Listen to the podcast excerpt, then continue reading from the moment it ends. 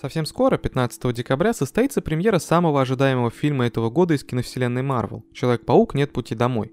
Этот киноблокбастер ждут не только фанаты Марвел, ведь в нем мы увидим трех Человеков-пауков из главных экранизаций последних лет. В фильме появится помимо Тома Холланда еще Эндрю Гарфилд и Тоби Магуайр из знаменитой трилогии Сэма Рэйми. Также мы увидим известных врагов Человека-паука – Электро, Доктора Осьминога, Зеленого Гоблина и многих других культовых злодеев. Фильмография Человека-паука довольно большая, в ней есть как крутые культовые экранизации, так и лютый трэш. Из хорошего вы наверняка помните мультсериалы про паука родом из 70-х, 90-х и 2000-х, ну и последние экранизации, конечно же. А вот про турецкого или японского Человека-паука вы вряд ли даже слышали, хотя там есть что обсудить. Именно про них мы и расскажем в этом выпуске. Вас ждет трэш, кринж и, возможно, немного рофлов. Но давайте поговорим обо всем по порядку. Начнем, пожалуй, с турецкой экранизации, которая была самой трешовой. Говорить, кем этот фильм был снят и кто в нем играл, особо смысла нет. Все равно вы вряд ли знаете хоть кого-то из мира турецкого кинематографа 70-х годов. Трэш этого фильма начинается даже не с первых кадров, а уже с названия. Чтобы вы понимали, фильм про Человека-паука назывался в переводе на русский «Три огромных мужика». Ну, примерно так. Сам же фильм вышел 1 ноября 1973 года. Забавно, что это аж на 4 года раньше, чем первый официальный фильм про паука. Видимо, турки решили, что у них получится сделать настолько крутое кино, что ребята из Marvel забьют на всякие лицензии и разрешения и будут просить снимать еще и еще. Наверное, именно из-за того, что Marvel были вообще не в курсе этого творчества турецких киноделов, фильм вышел таким странным. Человека-паука сделали злодеем, а бороться с ним приехали Капитан Америка без щита и Эль Санта. Если вы не в курсе, а вы, конечно же, не в курсе, Эль Санта это мексиканский супергерой, который на самом деле просто известный рестлер. Чтобы вы понимали всю всратость персонажа этого фильма, скажем о том, что Человек-паук здесь просто местный гэнгста. Никаких суперспособностей. Нет паутины, нет паучьего чутья, нет липких ладошек, чтобы лазить по стенам. Есть только красно-зеленый костюм. Да, вы правильно услышали. Красно-зеленый, а не красно-синий. Почему? Ну, у нас есть две версии. Либо режиссер был дальтоником, либо просто потому что. Ладно, давайте перейдем к сюжету. Фильм начинается с того, что в Стамбуле неожиданно для всех появляется мощная и опасная банда преступников во главе с красно-зеленым Человеком-пауком. Банда эта похищает целую кучу поддельных долларов США, но самое страшное преступление на их счету – это убийство женщины с помощью лодки. Точнее, не просто лодки, а винта от мотора для лодки. Чтобы выследить и уничтожить банду, из США в Стамбул прилетают Капитан Америка со своей девушкой и Эль Санта. Кэп и Санта, прибыв в Стамбул, быстренько проводят расследование и находят убежище бандитов. Они на него сходу нападают и находят там ту самую кучу поддельных денег, которые бандиты похитили. Правда, пауку удается сбежать. Спустя еще немного времени Кэп и Санта снова находят банду, и на этот раз пауку не удается убежать. Начинается бой, и вдруг оказывается, что Человеков-пауков в Стамбуле аж целых 4 штуки. Ну а раз и хватит на полнометражный фильм, значит можно прямо здесь парочкой расправиться. В итоге одного из пауков задушил Капитан Америка, а второго отпинал своими борцовскими приемами Эльсанта. Свой триумф герои отправляются праздновать в клуб, где внезапно их находят остатки банды Паука. Завязывается еще один бой, который Кэп и Санта проигрывают. Их доставляют в лагерь бандитов, и теперь нужно организовать эпичное спасение. Знаете, как они спасаются? Они начинают драться друг с другом. Принцип «бей своих, чтоб чужие боялись» срабатывает, и посмотреть на их драку приходит еще один Человек-паук со своей девушкой. Тут-то капитан Эль Санта заканчивает свой цирк, нападая на бандитов и паука. Трагичнее всего бой заканчивается для девушки-паука. Ее застрелил один из бандитов. А вот паук, кроме как сбегать, в этом фильме ничего не умеет, так что он снова сваливает. За ним в погоню отправляется Капитан Америка. Кэп догоняет и побеждает паучка, но мы же все помним, что пауков было четверо. Он слышит смех последнего из красно-зеленых гадов, а затем начинает биться и с ним. Как итог, два трупа, оба паучьи.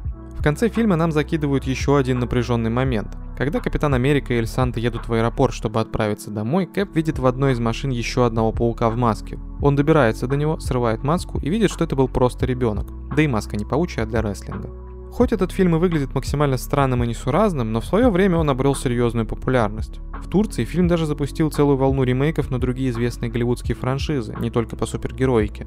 Например, была попытка адаптировать и переснять Звездные войны. Что же касается супергероев, Marvel, естественно, запретили показывать это кино, так как никаких прав на использование персонажей у них не просили. Но, наверное, это и к лучшему, потому что фильмы получились бы явно на любителя.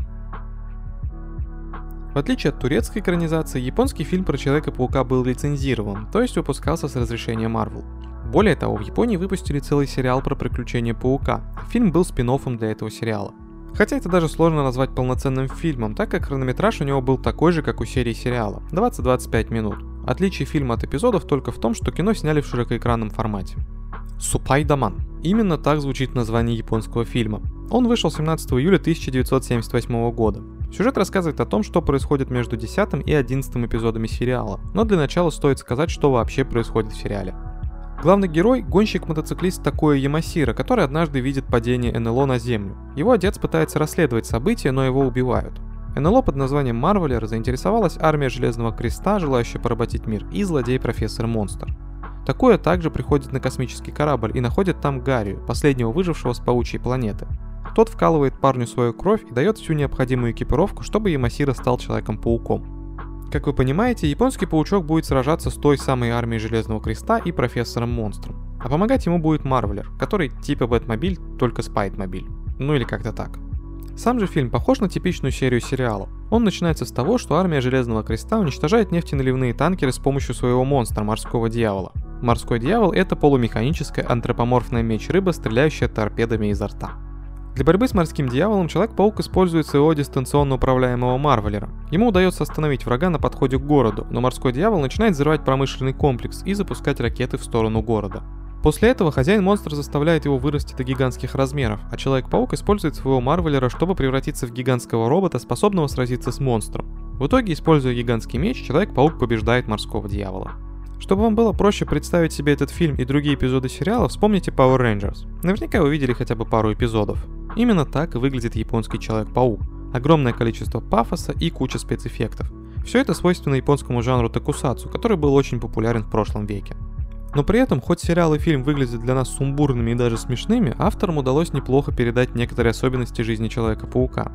Например, его вечные финансовые проблемы. Из-за супергеройских будней такое все реже принимает участие в гонках, благодаря которым он и зарабатывал. Из-за этого сводить концы с концами становится все тяжелее. Также парень в повседневной жизни старается показать себя слабым и неуверенным человеком, чтобы никто не подумал, что он и есть Человек-паук. Есть в японском сериале еще одна важная деталь – любовь к технике и технологиям. Тот же самый Марвелер, который упал на Землю, это что-то типа трансформера, который имеет почти все, что требуется пауку в любой момент времени. Как бы это ни выглядело странно, японцам стоит отдать должное, ведь они сделали крутое комбо классического паука и своих чисто японских приколов. Отдельно стоит похвалить актерскую игру Синзи Тода, который сыграл такую Ямасира. Его отметили в свое время даже Марвел и лично Стэн Ли за хореографию движений и отличную передачу паучьих повадок. Кстати, создателям супергероя также понравились и спецэффекты шоу, а вот появление гигантских роботов они не оценили. В итоге у японцев получился очень достойный Человек-паук, правда ориентирован он был больше на их внутренний рынок. В 2009 году весь сериал был добавлен на официальный сайт Marvel, но затем его оттуда убрали, так что сейчас найти японский сериал и короткометражку не так-то просто. Впрочем, найти самую первую лицензионную экранизацию Человека-паука с переводом на русский тоже нелегко. Мы смогли найти только любительский перевод на ютубе. Эта версия Паука была выпущена на телеэкраны 14 сентября 1977 года. Забавно, но этот фильм тоже не прокатывали в кинотеатрах. Видимо, не особо верили в супергеройскую тематику в кино. Spider-Man 77 года, как и японская версия, тесно связан с телесериалом. Только вот в США фильм планировался как пилотный эпизод. Вслед за ним должны были выпустить сериал «Удивительный Человек-паук». Для этой адаптации Человека-паука был написан уникальный сценарий, который стал одним из главных минусов, по мнению фанатов Паучка. Фильм начинается с классической истории, как Питер Паркер становится Человеком-пауком. Параллельно с этими событиями в городе появляется таинственный гипнотизер, который при помощи телепатии берет под свой контроль разум некоторых людей, чтобы осуществлять грабежи банков, и угрожает убить 10 жителей Нью-Йорка, если город не заплатит ему 50 миллионов долларов. Человек-паук пытается остановить гипнотизера, но в итоге злодей захватывает разум самого Питера и его подруги Джуди, включая их в число 10 жертв. Когда загипнотизированные люди приготовились спрыгнуть с крыш зданий по команде гипнотизера, Питер освобождается из-за того, что его контролирующий значок, через который гипнотизеры держат жертв под контролем, отсоединяется, задев металлические перила. Человек-паук побеждает гипнотизера и освобождает остальных из-под его контроля. Очевидно, что в фильме 1977 года нет никакой графики и крутых спецэффектов. Все трюки выполнялись каскадерами, либо применялись техники монтажа, позволяющие показать, как, например, Питер карабкается по стенам. Сейчас это смотрится довольно забавно, поэтому сцена, когда Питер впервые проверяет свои способности, выглядит очень смешно. Да, многие детали фильма сейчас выглядят странно и нелепо. Отчасти это из-за того, что фильму все-таки уже больше 40 лет, а отчасти потому, что тогда еще не очень понимали, как снимать супергеройское кино. Хотя, опять же, повторимся, для того времени фильм был не так уж и плох. В итоге, конечно, ни этот фильм, ни последовавший за ним сериал не стали хитами. Какое-то время они собирали приличную аудиторию и положительные отзывы, но в итоге были раскритикованы за низкие бюджеты и сильное отклонение от канона. Человек-паук является одним из самых известных и популярных персонажей Марвел. До запуска киновселенной Марвел его вообще можно было назвать лицом комиксов на киноэкране. И тем удивительнее и интереснее узнавать о таких вот старых, местами глупых и несуразных экранизациях его приключений. Кино 70-х в принципе сильно отличалось от нынешнего по множеству причин, но отличия в жанре супергеройского кино бросаются в глаза сильнее всего. Сейчас мы привыкли к крутой графике, тщательно поставленным файт-сценам, комедийной и драматической составляющей в фильмах про супергероев, а в 70-х режиссеры использовали совсем другой подход, да и технические возможности были совсем иные. Как бы то ни было, попробуйте на досуге посмотреть старые фильмы про Человека-паука. Либо вы проникнетесь атмосферой кино 70-х годов, либо просто поугараете над тем, как нелепо Питер карабкается по стенам или как японский Человек-паук сражается в гигантском роботе-трансформере. В комментариях можете рассказать, как вы познакомились с этим супергероем. Была ли это трилогия Сэма Рэйми или же новые фильмы про Человека-паука? А может быть вы открыли для себя этого персонажа из мультсериала 90-х? Также можете написать, пойдете ли вы на премьеру фильма «Человек-паук. Нет пути домой». Ну и, конечно же, делитесь своим мнением в комментариях, какие из экранизаций, о которых мы рассказали, трэш, а какие вы скорее назовете кином с изюминкой и своим вайбом. Спасибо за прослушивание. Не забудьте поделиться этим выпуском с друзьями, если он вам понравился, и поставить лайк. А еще вы можете поддержать нас копейкой на бусте, ссылка будет в описании под выпуском. Также у нас есть канал на ютубе, где выпуски выходят в видеоформате. Ну а если вы слушаете нас не ВКонтакте, а на другой площадке, то загляните еще и в нашу группу ВК. Все ссылки будут в описании. Это очень помогает нам в развитии и придает сил. Всем пока.